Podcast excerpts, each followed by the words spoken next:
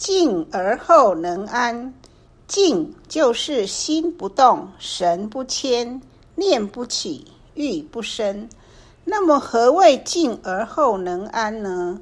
首先由知止开始，知者入手也，即准备也；止者功夫也，即就绪定位也。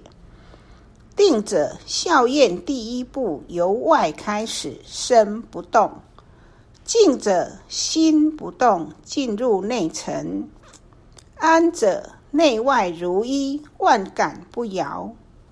身之六根是外，心的念头是内，内外皆如如不动，不受任何影响。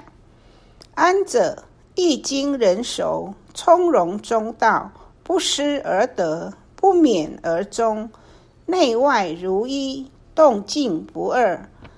此为孔子从心所欲，不逾矩。雅圣孟子取之，左右逢其源。孟子达安之境界时，即可得心应手，使意一切的念头不再是心猿意马，驾驭着它乱跑乱撞。有一位善知识，每天睡醒第一个念头想的是：我今天要戒手贪。不取任何一物，所以他骄傲的大声说：“我没欠人。”照理说，这样做应该是天天都很快乐才是。可是他却感到自己为什么总是不快乐，有压力感，心无法放松。因为这位善知识是用刻意的心去想去做。用强迫的心去完成每天不贪的心，可是他不知我们每分每秒都在欠哦，欠什么呢？一土地，每天睡醒下床，第一就是脚踏土地，让我们踏于土地，欢喜承受，所以脚踏土地要知感恩。二，空气给我们呼吸，持续生命，我们要知道感恩。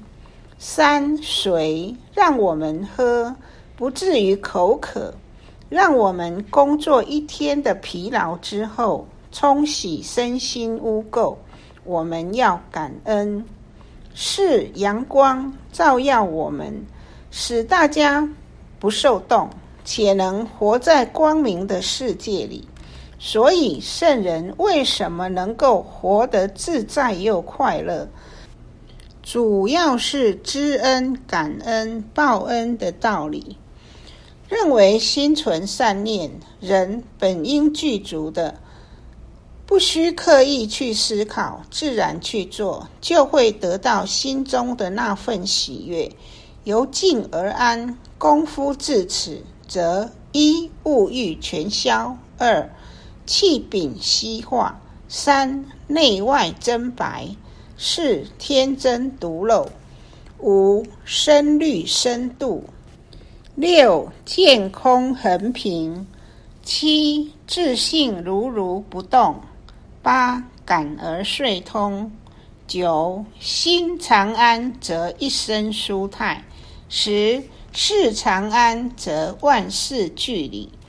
以上功夫至此，则物欲全消，气禀息化，内外真白，天真独漏。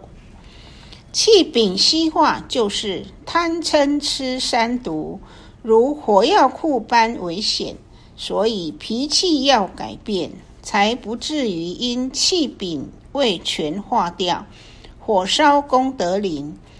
且看张老前人的修道故事。张老前人刚领命不久，就与三位前道点传师前往四川成都，接受前人的磨练。到了成都的第一天，就开始分配工作。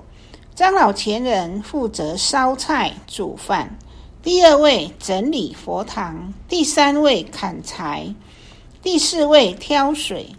从此，他们四位展开生命另一旅程——修道之旅。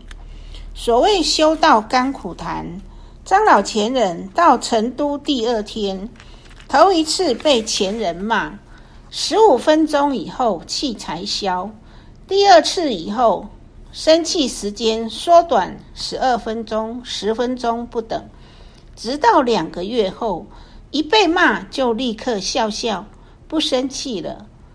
这时候，老前人和他的修道伙伴。不知已经挨了多少骂。老前人说：“现在大家修道好福气，可以早早睡，晚晚起。当时他们好苦啊。”话说回来，哪一个修道人不必受苦就可以成功的呢？好比木头没经过锯、砍、磨，是无法做成桌子供人使用。真是不经一番寒彻骨，哪得梅花扑鼻香？如耶稣告诉门徒：“你们跟我只有受苦，不会有光耀和掌声的。声律深度，就是声音制度、修身养性，都能不偏不倚，发之皆众结，见空横平。”见是照的意思，空可照物察行，故言见空则善恶自照。恒就是平。心长安是指风吹草动，山崩地裂，毁谤动摇不了我们的慈悲心，如艮卦为山，如如不动。学道修道需用心。散沙岂能炼黄金？世尊告诫弟子：一切有为法，如梦幻泡影，如入亦如电，应作如是观。故一切有目的而为，如水容易破灭，如影子看得到抓不到，如甘露早上露水，太阳一出来就融化掉，如闪电瞬间消失。这些是短暂的，有如做梦般的虚泡。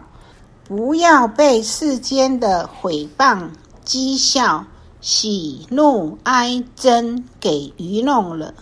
这不是生命所要寻求的永恒。我们要安住本性，除物欲，存天理，使一生舒泰，心安理得。世长安，就是指。一修身，从端正个人的念头和行为开始修行；二齐家，一家圆满一条心，彼此互相的关怀、宽容、沟通；三治国，不争权夺利，不勾心斗角，应以百姓福祉为宗旨；四平天下。人人以礼为准则，世界则欣欣向荣，不会有战争的发生。所谓善气冲天，世界可安且久长，万事俱理，世界可以和平，灾难可以减少。